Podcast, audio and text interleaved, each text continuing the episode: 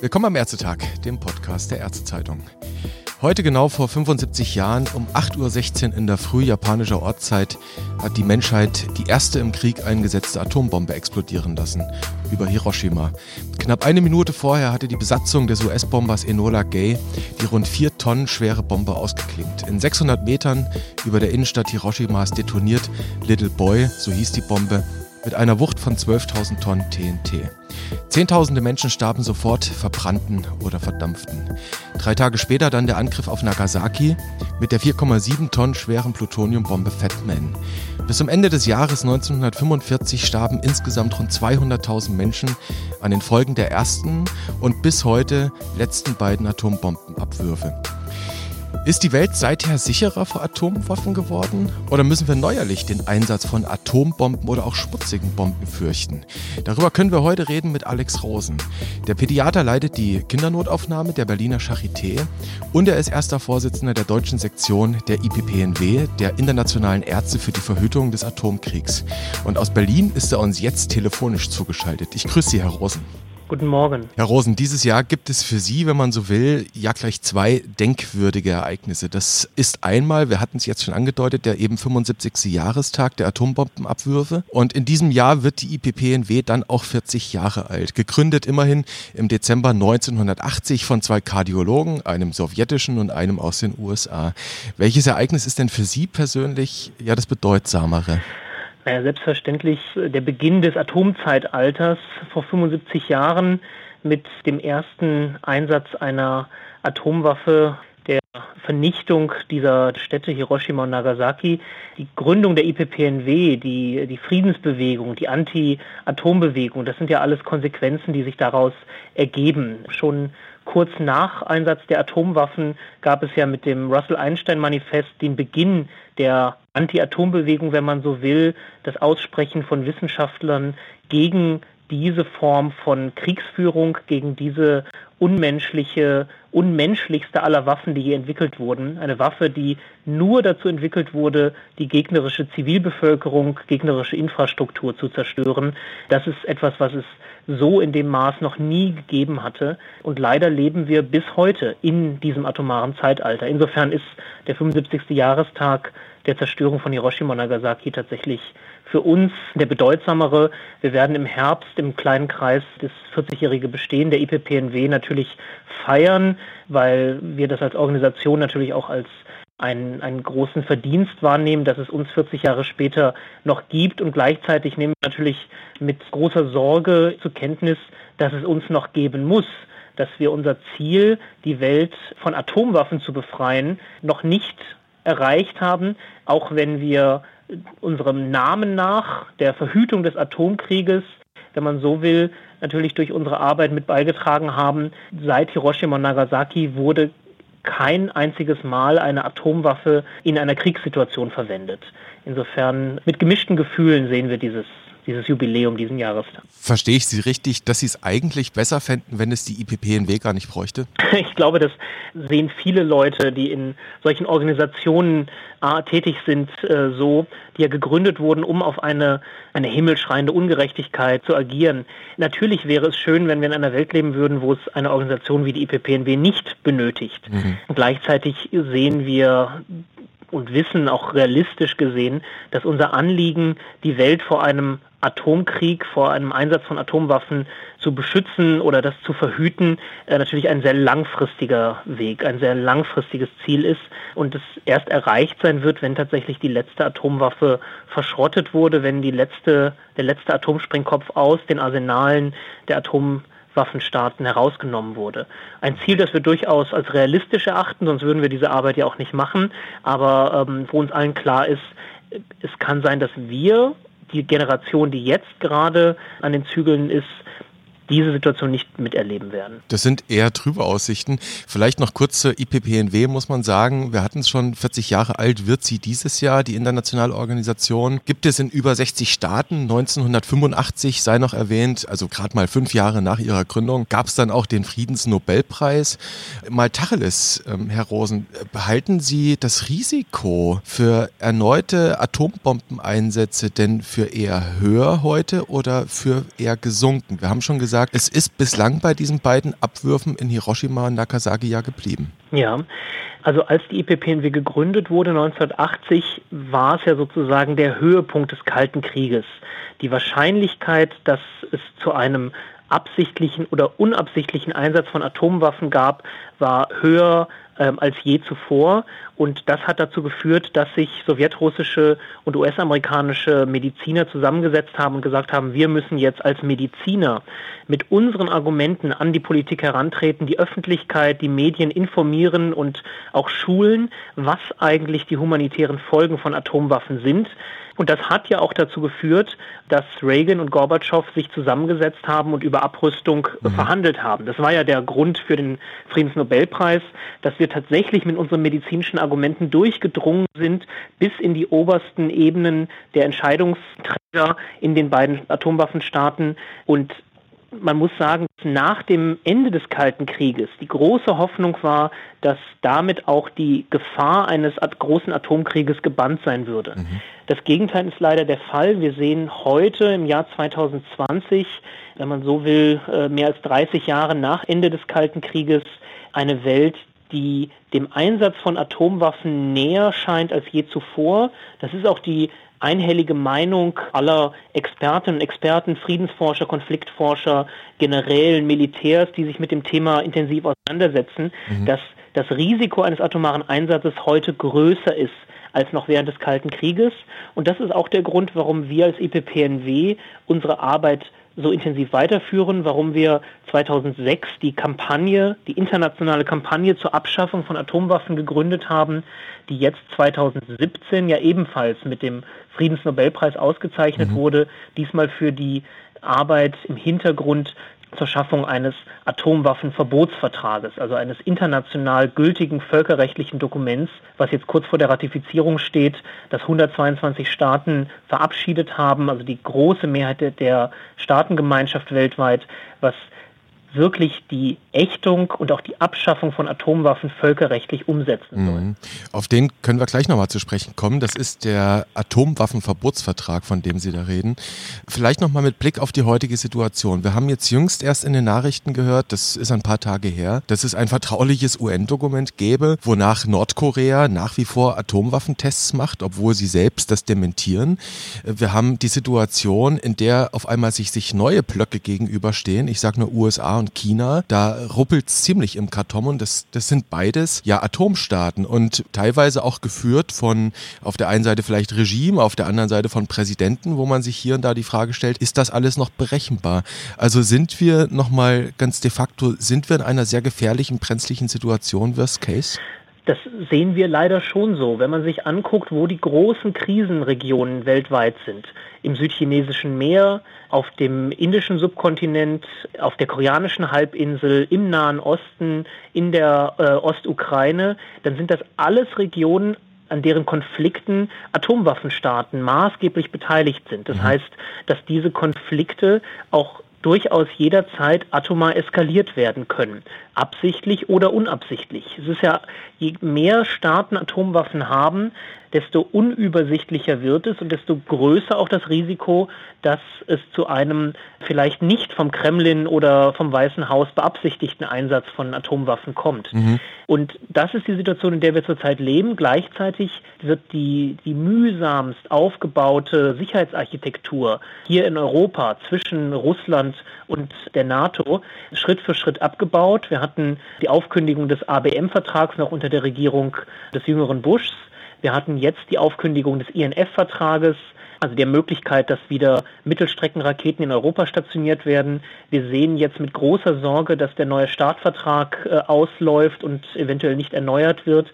Also diese diese komplexe Sicherheitsarchitektur, die wir, und mit wir meine ich tatsächlich die Europäer, die Amerikaner, die Russen, also alle an, diesen, an dieser Auseinandersetzung Beteiligten, mühsamst aufgebaut haben in Zeiten des Kalten Krieges gegen Widerstände mit großen Vertrauensvorschüssen, dass die jetzt leichtfertig auf dem Müllhaufen der Geschichte landet mhm. und durch nichts Sinnvolles ersetzt wird. Und das ist eine Situation, die uns sehr große Sorgen macht. Da muss man nicht nach Nordkorea gucken, da kann man auch hier nach Deutschland gucken, wo in Büchel weiterhin 20 US-Atomwaffen stationiert sind, die jetzt in den nächsten Jahren modernisiert werden sollen. Da kann man nach Kaliningrad gucken, wo russische Atomwaffen neu stationiert werden. Und da kann man in die USA gucken, wo gerade vor zwei Tagen eine Minuteman-Langstreckenrakete erfolgreich getestet wurde, die auch in der Lage ist, Atomwaffen zu transportieren. Also das atomare Wettrüsten hat längst wieder begonnen. Diesmal nicht in der Form, dass mehr und mehr Sprengköpfe eingesetzt oder äh, stationiert werden, sondern dass die Qualität, die technischen Möglichkeiten der Sprengköpfe ausgebaut wird. Unter diesem Deckmantel Modernisierung sehen wir tatsächlich in Europa derzeit eine atomare Aufrüstung. Aufrüstung, sagen Sie. Das heißt, es sind nach wie vor natürlich auch die alten, bekannten Atomstaaten, die da weiterhin irgendwie mit dem Finger am roten Knöpfchen spielen oder den zumindest drüber halten und weiterhin ihre Militärtechnik aufrüsten. Und auf der anderen Seite, was hinzukommt, anders als noch in der Zeit des Kalten Kriegs, wo es dann ja am Ende durchaus diese Sicherheitsarchitektur gab, die man geschaffen hat, die Sie angesprochen haben, ist es heute so, dass eben sehr viel mehr Nationen sich mit dem Thema Atomwaffen beschäftigen. Nordkorea hatten wir angesprochen. Wir haben das Thema Iran. Das ist ein, ein uraltes Thema, das auf einmal wieder hochkommt. Und die Gefahr, die dadurch entsteht, ist natürlich auch das, ich sag mal, das Stichwort schmutzige Bomben. Also, dass es gar nicht nur nur die klassische Plutonium- oder Uranbombe ist, die eine riesige verheerende Explosion nach sich zieht, sondern eben auch das Risiko, dass Uran oder Plutonium in schon kleinen Mengen in Umlauf kommt und beispielsweise auch von Terroristen oder schlicht Kriminellen für eben schmutzige Bomben eingesetzt werden können. Halten Sie solche Szenarien für realistisch? Durchaus. Also das Szenario eines großen Atomkriegs zwischen Ost und West ist natürlich das, was wir alle im Hinterkopf haben. Aber man muss sich ja nur überlegen, an was man als erstes gedacht hat, als man die Bilder von dieser massiven Explosion gestern in Beirut gesehen hat, mhm. die Bilder von dieser, dieser Pilzwolke. Die Sorge war natürlich im ersten Moment nicht, dass das eine dreckige Bombe ist, nicht, dass da tatsächlich atomar etwas, etwas explodiert ist. Mhm. Und gleichzeitig haben wir mit der Ukraine das erste Mal in der Geschichte einen Bürgerkrieg, einen Krieg in einem Land mit einer zivilen Atominfrastruktur, mit Atomkraftwerken. Mhm. Also auch hier ein enorm großes Risiko, dass Rebellen, Abtrünnige, gegnerische Soldaten, Söldner, wer auch immer, die zivile Atominfrastruktur als Ziel nimmt, um möglichst das Land zu destabilisieren. Äh, hinzu kommt das Risiko des internationalen Terrorismus. Und dann ist ja auch noch die Frage, wir haben heutzutage nicht mehr zwei oder nicht mehr fünf Staaten, die Atomwaffen haben, sondern mittlerweile mit Indien und Pakistan, mit Nordkorea und Israel neun Staaten, mhm. die ganz offen Atomwaffen besitzen, diese auch einsetzen können, auch mit dem Einsatz immer wieder gedroht haben, mehr oder weniger unter vorgehaltener Hand. Und wir wissen mittlerweile, dass selbst ein regionaler Atomkrieg, beispielsweise zwischen Indien und Pakistan, mit nur einer geringen Anzahl von Atomwaffen, zu globalen klimatischen Veränderungen führen würde. Die Schutt und Asche, die in die Stratosphäre gewirbelt werden würde, würden das Sonnenlicht ausblenden, würden zu Temperaturabfällen mhm. führen, wie wir sie seit der Eiszeit nicht mehr gesehen haben, würden Ernteausfälle bewirken, die mehr als zwei Milliarden Menschen weltweit in den Hungertod treiben würden. Also die Auswirkungen auch regionaler atomar geführter Kriege wären global, wären nicht auf eine Region zu beschränken. Und dementsprechend ist es auch und muss es auch ein Anliegen aller Menschen auf der Welt sein und aller Staaten, eine atomare Eskalation in Konflikten beispielsweise wie in Korea oder Indien und Pakistan oder im Nahen Osten zu verhindern. Mhm. Wir spielen nach wie vor mit unserem Leben mit in Sachen Atomwaffen und zwar nicht nur direkt, sondern indirekt. Und sollte es zu so einer ja, Eskalation kommen, was niemand hofft, dann müssen wir uns über den Klimawandel keine Gedanken mehr machen. Herr Rosen, in Sachen Atombomben denkt man eben immer an die Staaten, die Sie jetzt gerade genannt haben, auch an Schurkenstaaten etc. Und man hat so ein bisschen den Eindruck, hierzulande in Deutschland, wir können uns da ja eigentlich bequem zurücklegen. Wir sind jetzt, wir haben jetzt endlich den Atomausstieg und wir bauen selbst keine Atombomben, alles toll. Aber dem ist nicht so. Das haben Sie angedeutet. Fliegerhorst Büchel in der Eifel, das ist das Stichwort. Und dort liegen nach wie vor Atomwaffen der US-Streitkräfte. Mal ganz direkt gefragt, machen wir uns als Bundesrepublik an dieser atomaren Aufrüstung nicht mitschuldig an dieser atomaren Bedrohung? Ja, also Sie haben ja gerade gesagt, äh, wir spielen mit unserem Leben. Ich würde es anders formulieren. Es gibt neun Staaten auf der Welt, die mit dem Leben auf diesem Planeten spielen und die mit dem fadenscheidigen Argument, ihre eigene Sicherheit sichern zu müssen, mhm. auf eine Massenvernichtungswaffe pochen und auch beharren und ein Recht angeben, diese Massenvernichtungswaffen in ihren Waffenarsenalen zu haben, was sie dem Rest der Welt nicht zugestehen mhm. und wovon der Rest der Welt auch keinen Gebrauch machen will. Die überwiegende Mehrheit aller Staaten weltweit, die überwiegende Mehrheit aller in repräsentativen Umfragen befragten Menschen in jedem Land, inklusive der Atomwaffenstaaten, will ja keine Atomwaffen mehr in dieser Welt haben. Wir haben mhm. ja ein, ein enorme Potenzial eigentlich an Menschen, die sich für eine atomwaffenfreie Welt stark machen und einsetzen würden. Und gleichzeitig gibt es neun Staaten, die sagen, wir aber nehmen uns das Recht heraus, mit dem Leben der Menschen, mit der Existenz der Menschheit auch zu pokern, weil wir sagen, wir brauchen diese Waffen für unsere Sicherheit. Und mhm. da ist Deutschland Teil dieser Koalition. Deutschland nimmt an der nuklearen Teilhabe der NATO teil und hat entgegen den eigentlich vertraglichen Bestimmung des Atomwaffensperrvertrages, der Deutschland eigentlich den Besitz und den Einsatz von Atomwaffen ja verbietet, mhm. Atomwaffen auf seinem Territorium, nämlich in Büchel, und trainiert auch, deutsche Piloten trainieren auch den Einsatz, den Abwurf dieser Atombomben über russischen Zielen jedes Jahr, sodass Deutschland sich dort nicht nur mit schuldig macht, sondern tatsächlich auch Vertragsbruch geht, wenn man sich den Geist des Atomwaffensperrvertrages, wenn man den ernst nimmt. Die Bundesregierung argumentiert da regelmäßig, wenn sie auf genau das angesprochen wird, mit dem Territorialprinzip. Das Gelände Büchel ist verpachtet an die US-Amerikaner, sagt die Bundesregierung. Ergo ist es gar nicht mehr Territorium der Bundesrepublik, also sind wir fein raus. Ja, und weitergehend, wenn man sie dann damit konfrontiert, ja, aber was ist denn im Kriegsfall? Dann würden ja deutsche Piloten diese Atomwaffen übernehmen mhm. und unter der Verantwortung der deutschen Bundeswehr über den Zielen abwerfen. Da ist die Argumentation der Bundesregierung dann konsequent.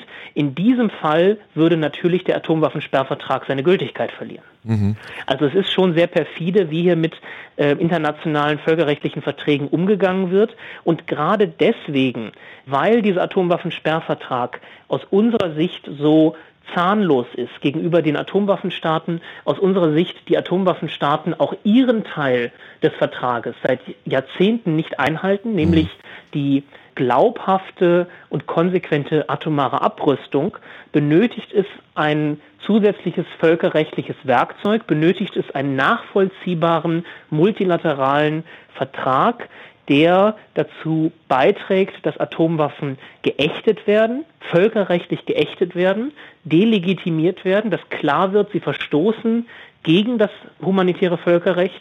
Sie sind nicht mit den Genfer Konventionen in Einklang zu bringen. Sie sind nicht in Einklang zu bringen mit dem deutschen Grundgesetz, mit der UN-Menschenrechtscharta und mit anderen internationalen Dokumenten.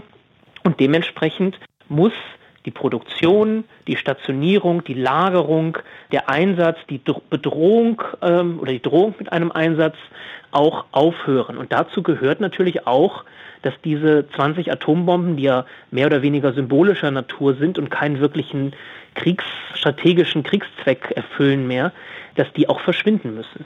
Zu dem Verbotsvertrag kommen wir gleich nochmal. Ich will noch mal ganz kurz im Büchel bleiben. Jetzt haben wir ja, ich sag mal in Anführungszeichen, dank US-Präsident Donald Trump jüngst erfahren, dass 12.000 US-Soldaten, die bislang hier stationiert sind, abgezogen werden sollen. Die sollen teilweise in die Heimat gehen, teilweise sollen sie woanders hin stationiert werden. Wäre das nicht eigentlich so ein Momentum, dass man sagt, die Verlegung der Atomsprengköpfe, die kann man jetzt direkt dann noch mit hinten dranhängen? Natürlich würde uns das freuen, wobei es immer relativ, sagen wir mal, man, man würde sich die Welt mit Scheuklappen anschauen, wenn man meinen würde, dass damit das Problem gelöst wäre. Mhm. Man muss sich angucken, was für Ziele man hat. Als deutsche Friedensbewegung, als deutsche Anti-Atom-Bewegung ist ganz klar unseres Ziel, die Bundesregierung dazu zu bringen, den Atomwaffenverbotsvertrag zu unterzeichnen ihren Verpflichtungen aus dem Atomwaffensperrvertrag nachzukommen und sich international glaubhaft für eine atomwaffenfreie Welt einzusetzen. Mhm. Und dazu gehört natürlich, so wie auch vom Deutschen Bundestag beschlossen vor zehn Jahren, 2010 interfraktioneller Beschluss, darauf zu drängen, die Atomwaffen aus Büchel abzuziehen. Global gesehen ist das natürlich ein Tropfen auf den heißen Stein. Es ist ein symbolischer Akt, der sicherlich zu Nachahmungen führen könnte innerhalb der EU. Wir dürfen nicht vergessen, auch in Italien, ähm, der Türkei, Belgien und den Niederlanden sind US-Atomwaffen stationiert, mhm. sodass man daraus schon auch eine konzertierte Aktion machen könnte, die als vertrauensbildende Maßnahme gegenüber Russland auch gewertet werden könnte, wenn man es so einbindet und sagt, wir deeskalieren, wir ziehen die Atomwaffen aus Europa ab als Zeichen, dass wir äh, hinarbeiten wollen zu einer Europa frei von atomarer Bedrohung, dann könnte das ein, nicht ein Aufrüstungs-, sondern ein Abrüstungswettlauf in, in Gang setzen, eine Spirale, die dazu führen würde, dass beispielsweise auch an der russischen Westflanke Atomwaffen aus dem Hair Trigger Alert genommen werden, also aus dieser unmittelbaren Abfeuerbereitschaft, mhm. dass Atomwaffen auch, die jetzt gerade stationiert sind, in die Lagerhallen wieder zurückkommen, deeskaliert wird und dass ultimativ diese Atomwaffen dann auch zerlegt und abgebaut werden. Insofern sehen wir schon, dass die Forderung, Atomwaffen aus Büchel abzuziehen, im größeren Kontext Sinn macht ähm, auch strategisch sinnvoll ist, aber man muss sie eben einbinden und kann sie nicht als ultimatives Ziel sehen, weil wir haben unser Ziel natürlich nicht erfüllt, wenn die Atomwaffen von Deutschland nach Belgien umziehen. Bleiben wir mal bei der, ich nenne es mal vorsichtig, Utopie, dass man in einer konzertierten Aktion aus den von Ihnen genannten, ja eben auch NATO-Mitgliedern, die dort stationieren, Waffen abzieht und, und das auch als Friedenssignal aus Europa, beispielsweise Richtung Moskau, dann müsste man ja aber eigentlich in letzter Konsequenz auch auch mit der französischen Regierung drüber reden, also mindestens mal mit der, wenn nicht mit der britischen, die uns ja ein bisschen abhanden gekommen sind, leider, dass die Franzosen komplett aussteigen. Das wird ein französischer Präsident, vermute ich ja, seinem Volk niemals vermitteln können. Oder wie sehen Sie das? Naja, genau das. Also ich, ich weigere mich so ein bisschen, das als Utopie zu sehen. Wir leben ja in einer Demokratie und in der Demokratie ist immer noch der Souverän das Volk. Und dementsprechend sind natürlich auch weitgehende Veränderungen in der Außenpolitik möglich, wenn sie vom Souverän, also vom Volk gewünscht werden.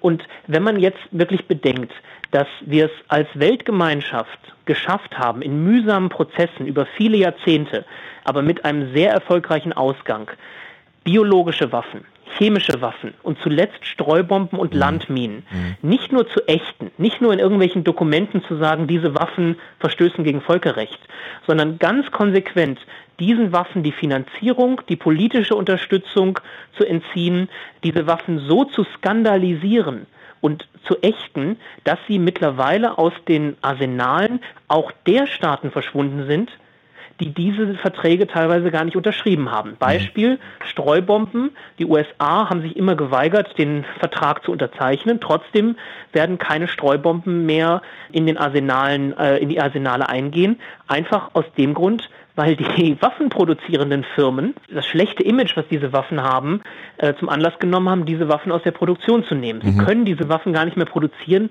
weil sie dann gar nicht mehr finanziert werden. Keine Versicherung, keine Bank gibt ihnen Kredite für völkerrechtswidrige Waffen. Und da müssen wir auch bei Atomwaffen hinkommen. Und das ist ein langer, langer Weg. Der geht nicht nur über die UN Verhandlungssäle, sondern der geht auch über die Rentenkassen, der geht auch über mhm. die Stammtische, der geht auch über die Demonstrationszüge, die Delegitimierung von Atomwaffen. Also wirklich die Feststellung, dass der, die Androhung einer Massenvernichtung einer gegnerischen Zivilbevölkerung weder mit dem humanitären Völkerrecht noch mit unserer Verfassung, mit unserem Grundgesetz, mhm. noch mit unserem jüdisch-christlichen Weltbild noch mit unseren reellen Sicherheitsinteressen in Einklang zu bringen sind. Also dass es schlicht und einfach unsere Sicherheit nicht schützt, St. Petersburg mit der atomaren Zerstörung zu drohen oder Moskau anzudrohen, Atomwaffen über der Stadt abzuwerfen. Das ist tatsächlich der Weg, den wir gehen müssen und den wir mit unserer Kampagne ICANN seit Jahren jetzt gehen, sehr erfolgreich, den Dialog, den Diskurs über Atomwaffen wegzubewegen von einer rein militärisch-strategischen Überlegung. Wer darf Atomwaffen haben? Wie viel Atomwaffen darf man haben? Wo dürfen diese Atomwaffen wie stationiert sein? Sondern die Diskussion zu wandeln zu einer Diskussion, weshalb gibt es diese Waffen überhaupt noch, mhm. wenn sie doch so offensichtlich gegen alles verstoßen, was wir als Grundlage unseres politischen Handels sehen, mhm. nämlich unsere Tradition, unsere Religion, unsere Ethik, aber vor allem auch die völkerrechtlichen Verträge, auf deren unser System aufbaut. Und da sei nur die Genfer Konvention genannt, mhm. Hager Landkriegsordnung, also Kriegsrecht, wo ganz klar festgestellt wird, eine Kriegswaffe darf nur eingesetzt werden, wenn sie klar zwischen Kombattanten und Zivilisten unterscheidet. Mhm. Und man darf nicht gezielt Zivilisten angreifen, selbst im Krieg nicht. Und diese Genfer Konvention haben wir alle unterzeichnet. Mhm. Auch die USA, auch Frankreich, auch Deutschland. Mhm. Wie kann es dann sein, dass der Staat eine Waffe besitzt und auch mit deren Einsatz droht, die ganz klar dafür konzipiert wurde, die gegnerische Infrastruktur, die zivile Infrastruktur und die Zivilbevölkerung zu vernichten? Mhm. Pacta sunt servanda wäre es da, aber damit ist es ja leider nicht so weit her. Ich sage auch mal mit Blick eben auf genau auf diese Konvention. Wir, wir wissen alle, dass selbst die mutmaßlich größten Demokratien in der Welt sich, wenn es drauf ankommt, eben nicht daran halten. Ähm, jetzt schauen wir aber mal auf das Mittel der Wahl, Herr Rosen. Nämlich, das haben Sie angesprochen, das ist der Atomwaffenverbotsvertrag. Das ist ein UN-Dokument, 2017 in die Welt gebracht. 80 Staaten sind beigetreten, 34 haben ihn sogar ratifiziert. Interessanterweise auch Österreich, unser Nachbarland. Nur Deutschland, Herr Rosen, weigert sich bislang vehement, diesem Vertrag überhaupt erst einmal beizutreten, geschweige denn ihn zu ratifizieren. Die hatten damals nicht mal an den Verhandlungen teilgenommen. Selbst da haben sie sich schon geweigert, wenn ich mich recht erinnere. Ja, Was glauben Sie, Herr Rosen, wo, woher kommt die Sturheit unserer Bundesregierung seither, dem beizutreten? Also es ist zum einen tatsächlich der Druck aus den USA. Die US-Regierung hat ganz klar gemacht, dass jeder NATO-Staat, der sich an diesem Vertrag beteiligt und den nicht boykottiert, äh, in Ungnade fällt interessanterweise eine große Koalition. USA, Russland, Frankreich, China, Großbritannien waren da sehr einig mhm. in ihrer Ablehnung dieses Vertrages, was ja auch verständlich ist, was auch meines Erachtens nach ein Gütezeichen, eine Auszeichnung dieses Vertrags ist, wenn man bedenkt, wie viele Resolutionen zur atomaren Abrüstung jedes Jahr bei den Vereinten Nationen verabschiedet werden, mit großen Mehrheiten, mhm. auch mit großer Unterstützung von USA, Russland und anderen Atomwaffenstaaten, dass es diese Resolution war, die so vehement bekämpft wurde von den Atomwaffenstaaten, hat uns gezeigt, hier sind wir wirklich auf dem richtigen Weg. Mhm. Das ist das, was ihnen wirklich wehtut, weil plötzlich über etwas geredet wird, was sie eigentlich ausgeblendet haben wollen aus der Diskussion. Plötzlich wird über die Folgen, die humanitären Folgen eines Atomkriegs geredet, über die humanitären Folgen von Atomwaffen lange bevor sie eingesetzt werden, über die menschlichen Kosten, die dieses atomare Aufrüsten mit sich bringt, mhm. den Abzug von Ressourcen aus wichtigen Bereichen der Entwicklungszusammenarbeit, der Gesundheit, der Bildung, die Risiken, die durch Atomwaffentests, die durch Uranabbau entstehen, die gesundheitlichen Folgen für Menschen in den Gebieten, die von Uranabbau oder Atomwaffentests beeinträchtigt wurden. Und das waren alles Themen, die wollten die Atomwaffenstaaten nicht auf UN-Ebene diskutiert haben. Die überwiegende Mehrheit der Staatengemeinschaft hat es in einem sehr beeindruckenden Prozess, der auch historisch einmalig war, gegen den Willen dieser mächtigen Staaten durchgesetzt, dass diese Resolution verabschiedet wurde. Und man muss es wirklich als eine kleine Revolution sehen, dass die Staaten Afrikas, Lateinamerikas, Südamerikas, aber auch kleinere Staaten in Europa, wie zum Beispiel Österreich, mhm. sich so vehement für diesen Vertrag, für diese Resolution eingesetzt haben, wohl wissend, dass sie damit den Zorn der Atomwaffenstaaten auf sich ziehen. Und wir sehen jetzt gerade, die Zahl der Ratifizierungen steigt langsam. Wenn 50 Staaten den Vertrag ratifiziert haben, wird er gültiges Völkerrecht. Mhm. Und in dem Moment haben wir in der Anti-Atom-Bewegung, hat die Weltöffentlichkeit ein sehr wirksames Werkzeug, um Zum einen auf die Regierung Druck zu machen. Ich nannte vorhin das Beispiel in Deutschland und Frankreich, zwei unbestrittene funktionierende Demokratien, wo man durchaus mit diesem Argument auch in den Gerichten, auch vor Gericht, mhm. ähm, natürlich einen, einen Fall hat, dass die Bundesregierung dort Völkerrecht bricht, aber auch Druck ausüben kann auf Firmen, mhm. die in Atomwaffen investiert sind, auf Banken, auf Versicherungen, auf Rentenkassen, die dazu beitragen, dass das Geschäft mit Atomwaffen, und das dürfen wir nicht vergessen, es wird ja viel viel Geld gemacht mit Atomwaffen. Mhm. Viele Firmen leben von diesen Waffen, von diesem, dieser atomaren Aufrüstung, dass dieses Geschäft unappetitlich wird, dass dieses Geschäft, sagen wir mal, ins Licht der Öffentlichkeit gezerrt wird mhm. und dass diese Firmen auch Rechenschaft dafür ablegen müssen, weshalb sie in diese Massenvernichtungswaffen investieren. Und die ersten Erfolge sehen wir bereits.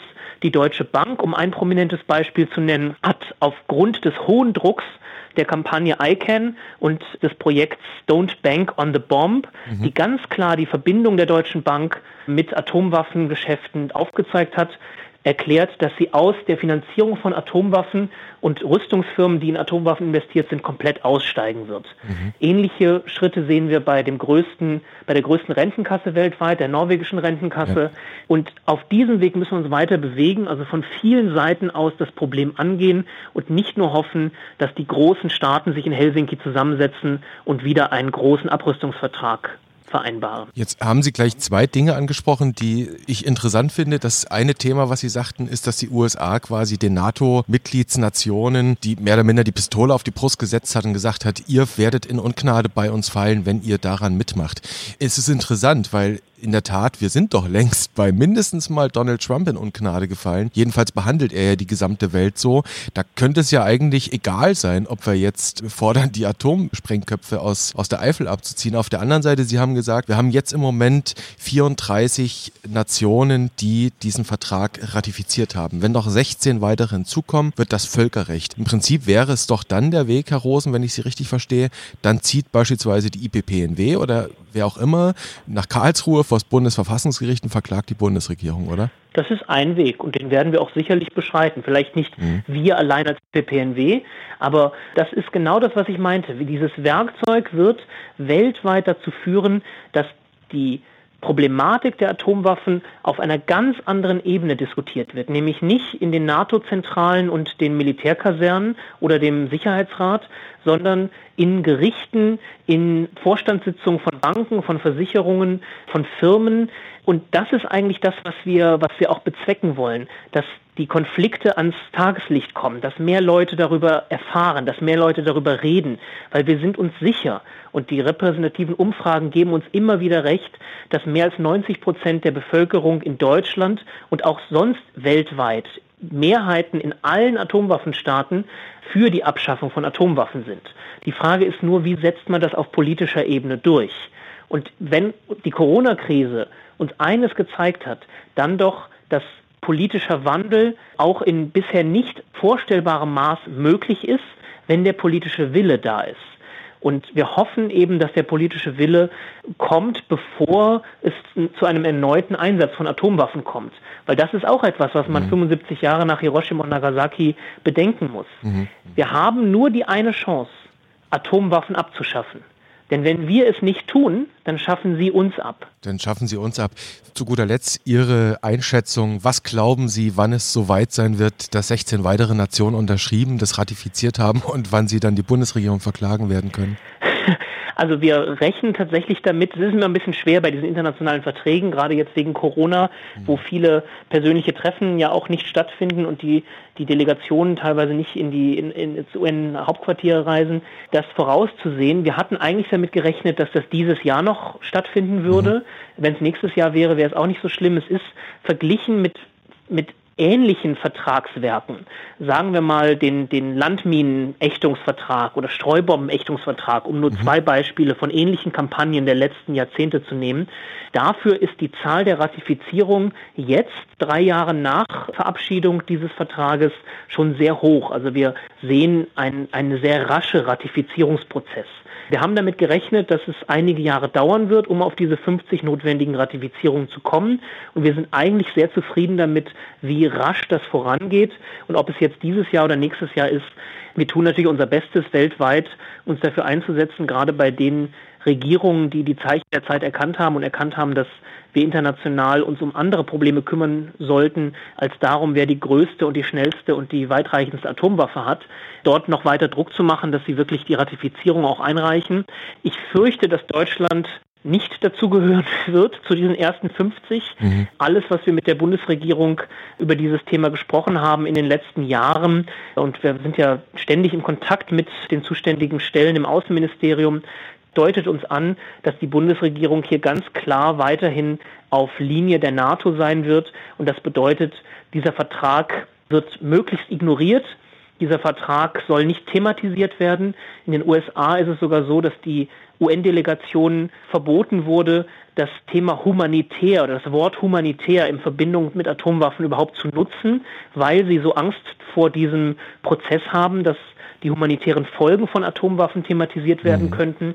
Und wir bleiben da weiter dran, aber ich denke, Deutschland wird wie andere Atomwaffenstaaten eher zu den Nachzüglern gehören. Nichtsdestotrotz, wir haben Wahlen im nächsten Jahr, wir werden alle politischen Parteien die für Plätze im Bundestag kandidieren, auf den Prüfstein stellen, werden ihnen die Fragen stellen, ob sie mit welchen Argumenten sie eigentlich weiterhin diese Atomwaffen in Büchel behalten wollen, weiterhin die atomare Drohung gegenüber Russland aufrechterhalten wollen und sich nicht an diesem weltweit einzigartigen Prozess beteiligen wollen, Atomwaffen völkerrechtlich abzuschaffen. Mhm. Und dann sind wir gespannt, was die nächsten Jahre bringen. Das muss jetzt einfach meine letzte Frage sein, Herr Rosen. Selbst wenn Sie als IPPNW parteipolitisch neutral sind, das ist Ihnen ganz wichtig als Organisation. Es wird ja immer mit der Option gespielt, ab 2021 könne es die erste schwarz-grüne Bundesregierung in Deutschland geben. Ähm, halten Sie die Chance, dass wir dann diesem Vertrag beitreten, für höher als jetzt? Ich bin immer so ein bisschen zögerlich, zu viel Hoffnung in eine Partei oder eine Koalition zu stecken. Mhm. Schaut man sich die letzten 20 Jahre an, dann gab es ja viele unerwartete Wendungen. Äh, wer hätte gedacht, dass eine schwarz-gelbe Regierung es ist, die dann nochmal aus der Atomenergie aussteigt, die die Wehrpflicht abschafft. Oder ein grüner Außenminister in den Krieg zieht. Anfang genau, 90. Genau, ähm, so, so dass ich sagen muss, ich, ich habe jetzt nicht die Hoffnung, es wird eine neue Regierung gewählt und dann wird ganz selbstverständlich Deutschland dem Atomwaffenverbotsvertrag äh, ja. zustimmen. Ich denke, ob es Rot-Rot-Grün wird, ob es nochmal eine große Koalition gibt oder Schwarz-Grün oder was auch immer, mhm. ähm, so oder so werden wir sehr hart dafür kämpfen müssen. Die Widerstände sind sehr groß. Der Einfluss der Transatlantiker, der Einfluss der kalten Krieger ist auch in Deutschland immer noch mhm. relativ hoch. Und es muss, man muss das Ganze ja auch in den Kontext stellen. Äh, es ist ja nicht mit der Abschaffung von Atomwaffen getan. Wir brauchen ja in Europa, in unserem gemeinsamen Haus Europa, eine Sicherheitsarchitektur, eine Sicherheitskultur mhm. mit Russland, nicht gegen Russland. Und dazu gehört mehr als einfach nur 20 Atomwaffen aus Büchel abzuziehen. Wir brauchen einen anderen Ton in unseren Verhandlungen. Wir brauchen vertrauensbildende Maßnahmen, die auch von uns ausgehen müssen, muss man sagen, und auch von uns ausgehen können. Äh, wir brauchen ein gemeinsames Vorgehen der europäischen Außenpolitik hin zu einem, wenn man so will, neuen OSZE-Programm, das tatsächlich die echte Sicherheit der Menschen in Europa im Vordergrund steht und nicht die vermeintliche militärische Sicherheit durch große, möglichst äh, viel zerstörungsbringende Waffen. Ähm, wir wissen nicht erst seit dem Kalten Krieg, dass diese Sicherheit, diese vermeintliche Sicherheit, keine echte menschliche Sicherheit ist. Mhm. Menschliche Sicherheit bedeutet, mit seinen Nachbarn in echtem Frieden zu leben und nicht in einem kalten Krieg. Mhm. Wir müssen die Atombomben abschaffen, sonst schaffen sie uns ab. Das kann gelingen mit einem anderen Tonfall. Das kann gelingen mit einer OSZE neu gedacht. Sie hat damals immerhin auch beigetragen, den Kalten Krieg abzuschaffen. Und es kann gelingen, indem die Bundesregierung vielleicht sogar schon ab dem nächsten Jahr verklagt wird. All das sagt der Vorsitzende von IPPNW Deutschland, Alex Rosen, in diesem Gespräch, das wir einen Tag vor dem 75. Jahrestag aufgezeichnet haben am Mittwoch. Herr Rosen, ich bedanke mich sehr für das Gespräch. Ich wünsche Ihnen und Ihrer Organisation alles Gute, auch zum 40. Bestehens der IPNW im Herbst und ansonsten alles Gute und gutes Gelingen für Sie. Vielen Dank.